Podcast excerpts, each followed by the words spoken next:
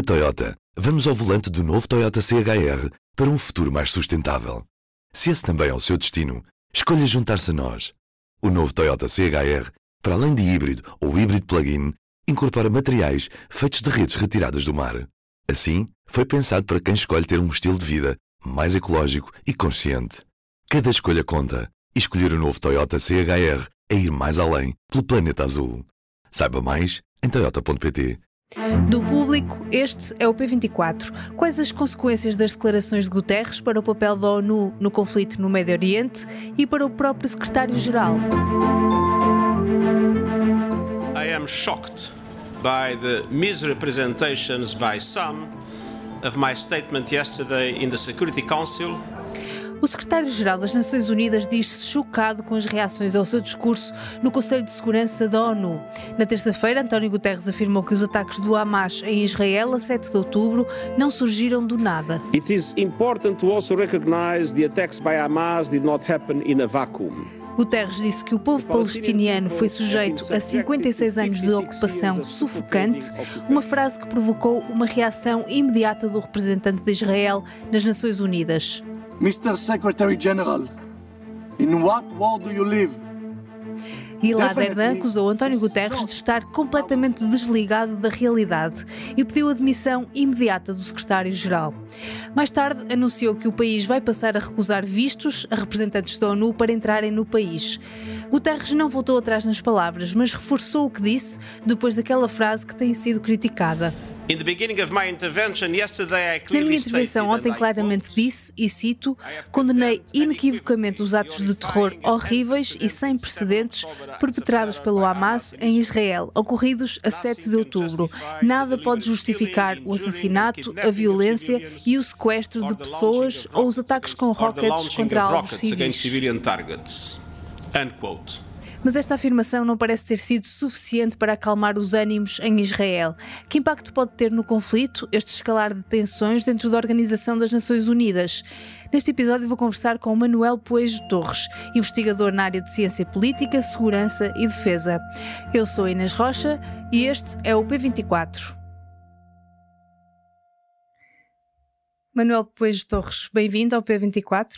O embaixador de Israel nas Nações Unidas pediu a demissão de António Guterres depois de, de, Guterres ter afirmado que os ataques do Hamas não surgiram do nada.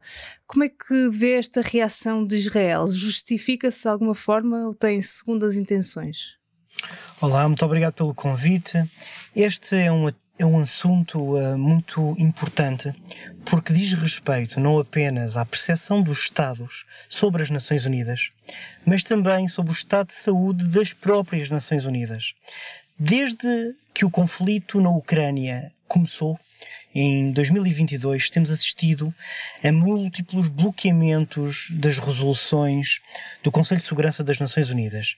Não apenas por eh, incapacidade dos organismos em gerarem resoluções, mas por parte precisamente da competição cega e violenta entre Estados. E eu falo sobre isto porque é esta cegueira e é esta competição entre Estados que nos leva até ao Médio Oriente. O Médio Oriente, hoje em dia, e já há quase 100 anos, que é centro e palco de múltiplos uh, eventos violentos, não apenas de competição entre Estados, mas competição intra-Estados. E há toda uma cultura de ódio e de ódio que se tornou, infelizmente, intergeracional. E este é o problema.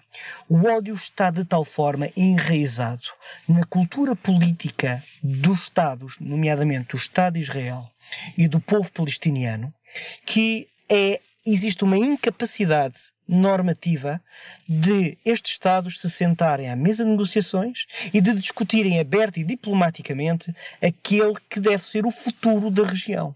As palavras de uh, António Guterres sobre, uh, esta, sobre o ataque do Hamas, que foi, uh, não aconteceu por acaso, é um bom exemplo, ou não necessariamente as palavras, mas a reação do Estado às palavras de António Guterres é um bom exemplo sobre o ódio intergeracional que está enraizado na região e sobre a incapacidade dos Estados e dos povos conversarem abertamente. Ora bem, o que se passou foram uma série de declarações uh, que, do meu ponto de vista, não caíram bem, não podem cair bem, especialmente a um Estado como o Estado israelita, que está profundamente magoado e foi vítima de, uma grande, de um grande uh, ataque terrorista. As palavras tiradas do contexto uh, são analisadas e interpretadas por Israel tal e qual elas foram pronunciadas por António Guterres, ou seja, de forma crua. António Guterres não defende uma de duas partes, não defende as duas partes. António Guterres defende a, a aberta comunicação entre os povos e a via para a paz. O propósito fundador das Nações Unidas é descalar conflitos, criar pontes de discussão pública, criar, gerar a paz. E mais do que nunca, o mundo precisa de mais paz. E estas então, Guterres, palavras. Não, Guterres não devia ter dito assim? É isso? Do meu ponto de vista, Guterres poderia ter utilizado outras expressões, outra argumentação, outro ênfase para dizer a mesma coisa. Porque neste momento um, Israel está ferida de morte. O que se passou não afetou apenas, o que se passou no dia 7 de outubro, não afetou apenas 1400 pessoas que foram assassinadas. Afetou também as famílias diretas e indiretas dessas famílias. Temos que multiplicar estes números por 4, por 5 e por 6. Há uma grande parte da sociedade israelita que ficou afetada com todo este ataque terrorista. E, portanto, as palavras Pode, as palavras uh, magoam e as palavras, as expressões de António Guterres, da forma como foram ditas, foram interpretadas na sua forma mais crua. No entanto, eu reconheço imensas capacidades políticas a António Guterres, é dos políticos mais ardilosos que nós conhecemos, é um diplomata nato e que ele próprio há, portanto, já ainda não retratou qualquer tipo de expressões, mas já veio a público dizer que está chocado com a forma como as palavras foram recebidas por parte de Israel. Mas isto diz muito respeito à percepção um, do medo e à percepção do caos de determinado tipo de nações. E Israel, neste momento, ferida de morte, numa situação onde uh, declarou guerra ao terrorismo organizado do Hamas, não aceita qualquer tipo de argumentos que possa uh, facultar ou beneficiar o Hamas e o seu inimigo direto. Infelizmente, eu, eu creio que o Israel se excedeu na, na, sua reação. Não creio que este seja o caminho mais razoável para se resolver de forma sustentável este problema. E não é com uh, um bloqueio, uh, agora a um terceiro nível, por parte de Israel, que uh, o conflito vai desaparecer, que, que a diplomacia pode deixar de funcionar. As Nações Unidas servem precisamente a este efeito. Mesmo na discórdia, mesmo na discórdia, as Nações Unidas permitem criar uma paz de comunicação, mesmo que essa comunicação não seja feita através de palavras. Os gestos, a linguagem corporal, os olhares nas Nações Unidas contam imenso. Mas que consequências é que este impasse diplomático entre a ONU e Israel podem ter no terreno, numa altura em que há, continua a haver uma forte necessidade de ajuda humanitária e a ONU está a fazer esse papel? Esta é é a questão. Uh, provavelmente uh, a incapacidade de chegar a um bom porto no que diz respeito à resolução do conflito vai levar, sem sombra de dúvida, à perpetuação do mesmo. E não podemos esquecer que, embora uh, os ataques aéreos tenham tido um impacto terrível sobre uh, a população deslocada da faixa de Gaza.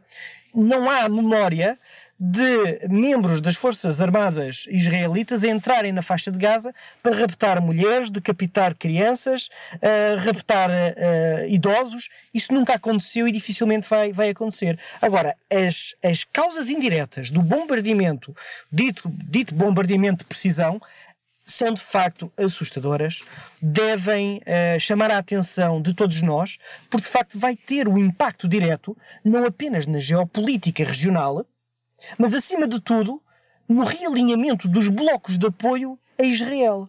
Portanto, as Nações Unidas e este impasse acabam por prejudicar uh, não apenas o diálogo entre as nações, mas prejudicar a segurança e a defesa de todos os envolvidos.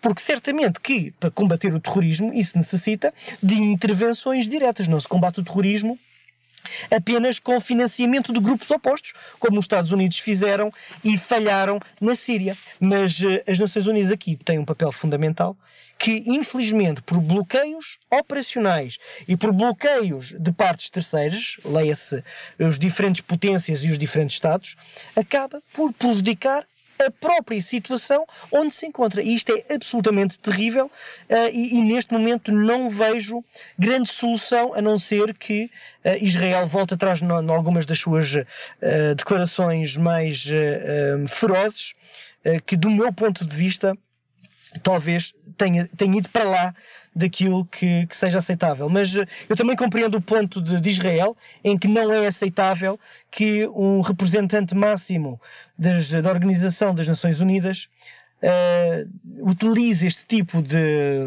este tipo de palavras, este tipo de expressões, ignorando aquele que foi o sofrimento do povo judeu desde o princípio da constituição do Estado de Israel. Portanto, eu, eu compreendo as duas partes, embora tenho que fazer esta ressalva. António Guterres, melhor do que ninguém, compreende os bastidores das Nações Unidas que são muitíssimo complexas. Existem diferentes pontos de pressão, existem diferentes Estados que pressionam nos bastidores de forma a atingir objetivos políticos. E estas palavras não podem ter caído do ar, estas palavras certamente que foram ponderadas e foram pensadas. O que é que lhe parece? Acha que há alguma hipótese do secretário-geral ceder à pressão de Israel e demitir-se, ou pelo menos retratar-se destas declarações? As informações que temos, eh, não parece haver eh, nenhum indicador que nos leve a pensar que António Guterres se vai retratar. Francamente, também penso que seria inédito se acontecesse. Mas, uh, e, também não diria que se iria demitir face a, estas, a estas pressões. Agora, há uma. tem que haver uma, uma capacidade um, de elasticidade política em António Guterres para compreender também como é que as suas palavras podem ser interpretadas por parte daqueles que também sofrem. Mas há pouco estava a falar do Conselho de Segurança da ONU, que neste momento não tem um poder real de negociação. Tem havido alguns apelos a uma reforma no sistema de veto dos cinco membros permanentes, uh, mas sem sucesso. A ONU, na sua opinião, tem alguma hipótese de conseguir uma espécie de entendimento neste conflito? A ONU tem, tem, tem a capacidade, já o provou no passado, de tentar resolver, de ser pelo menos o palco desta conversação. Agora, se Israel sair das Nações Unidas, que, que é algo que eu, que eu penso ser uh, é, uma ideia completamente anacrónica aos, aos, tempos em que vivemos. Mas se Israel sair das Nações Unidas, uh, se houver uma crise, uh, especialmente no que diz respeito à, à eleição, à nomeação do novo secretário-geral das Nações Unidas, tudo isso vai enfraquecer este organismo de decisão. Portanto, não é esse o objetivo nem de António Guterres, nem dos Estados que compõem o Conselho de Segurança. O objetivo do Conselho de Segurança, neste caso em particular, deve ser pela resolução pacífica do conflito. Nós vimos há pouco tempo um, a, a nova reposição, a relocalização das capacidades militares americanas para o Mar Vermelho como um show of force, como uma, uma, manobra de força, para dizer aos seus uh, parceiros da, da, do Conselho de, de, Segurança das Nações Unidas de que os Estados Unidos da América não vão permitir a escalada do conflito, que é um conflito local, para um conflito regional. E, portanto, estão a posicionar as suas forças de assalto anfíbio já no Mar Vermelho, antecipando um problema que pode ser mais grave. Ora, sem Nações Unidas, todo este problema uh, acaba por escalar e se descontrolar. É preciso haver pelo menos um palco. Sem palco, não pode haver negociações. Sem palco, não podem haver pontes diplomáticas. E sem as pontes diplomáticas, então será muitíssimo mais difícil de Israel e da Palestina conseguirem chegar a um bom porto. Sem as Nações Unidas, voltamos à tese da, da sobrevivência pela força da lei do mais forte. E não é esse o mundo em que uh, nós vivemos, não é esse o mundo que eu gostaria de ver. Uh, é, ao contrário, através da diplomacia, pelo diálogo e pelo entendimento do sofrimento humano daquele na faixa de Gaza e daquele também em Israel. Mas então como é que isto se concretiza? Defende uma, uma reforma do Conselho de Segurança da ONU? Esta, esta, esta que é a questão, porque falamos de reformas do Conselho de Segurança há muitos, há muitas dezenas de anos já. Eh, não é de agora que o Conselho de Segurança não, não surte efeitos. Eh, ele foi bem visível quando, eh, quando o Ocidente se envolveu numa guerra de 20 anos no Médio Oriente. É bem visível quando a Rússia uh, bloqueou múltiplas tentativas de resoluções por parte do Conselho de Segurança, a quando a sua invasão brutal e ilegal da Ucrânia, na violação total daquilo que são as normas fundamentais do direito internacional. Portanto, muito provavelmente isto vai para lá do Conselho de Segurança. Uh, terá que, do meu ponto de vista, na minha análise, não apenas uh, o Conselho de Segurança terá que integrar novos membros representativos do desenvolvimento socioeconómico e político-militar de diferentes Estados, mas provavelmente a criação de mecanismos que possam contornar, de forma democrática, claro está, qualquer tentativa de bloqueio uh, da, do bom funcionamento do Conselho de Segurança. Agora, que mecanismos de tentativa de bypass poderão ser, essa provavelmente será uma, uma conversa mais larga para outra, para outra ocasião. Certo. Manuel Pois Torres, muito obrigada. Obrigado. Minuto pela Educação é uma rubrica semanal sobre bolsas e formação com o apoio da Fundação La Caixa e do BPI. Hoje, como funciona a avaliação das candidaturas a uma bolsa de investigação. Para quem decide concorrer a uma bolsa, é útil saber antecipadamente como funciona o processo de avaliação das candidaturas. Antes de preencher o formulário, é essencial começar por ler o guião de avaliação, onde está explicado cada um dos critérios e ponderações definidos pela entidade. São considerados o percurso académico e o currículo pessoal do candidato, bem como uma carta de motivação, o projeto de investigação proposto e o plano de trabalhos. Entre as competências mais valorizadas estão ainda a experiência de investigação comprovada e a existência de publicações científicas. Ser também um autor citado demonstra o impacto que o candidato já tem na comunidade científica. Na candidatura é fundamental destacar as habilidades e experiências e incluir todas as informações relevantes sobre o projeto. Não esquecer que convém alinhar os objetivos da investigação com os objetivos da instituição. Estas foram as dicas de Catarina Liberato, investigadora e bolseira de doutoramento. Termina aqui a rubrica Minuto pela Educação. Podem ouvir estas e outras dicas no site do Público ou nas plataformas de podcast. Eu sou a Andreia Ferreira Cunha, obrigada por terem acompanhado nos últimos meses. Quinta-feira novo episódio de Birras de Mãe, um podcast da Rede Público com Isabel e Ana Stewell. E todos os dias, ao fim da tarde, o Ruben Martins traz-nos um novo podcast diário, Soundbite, os sons que marcam o dia político, em análise por Ana Sá Lopes e Helena Pereira. Vale a pena ouvir e, se gostar, não se esqueça de clicar em seguir na plataforma onde ouve. Os sons que ouviram neste episódio são das Nações Unidas, a música do genérico é da Ana Marques Maia, eu sou Inês Rocha. Tenham um bom dia e até amanhã.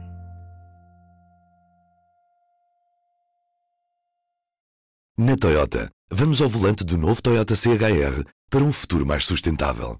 Se esse também é o seu destino, escolha juntar-se a nós. O novo Toyota CHR, para além de híbrido ou híbrido plug-in, incorpora materiais feitos de redes retiradas do mar Assim, foi pensado para quem escolhe ter um estilo de vida mais ecológico e consciente. Cada escolha conta e escolher o novo Toyota CHR é ir mais além pelo planeta azul. Saiba mais em toyota.pt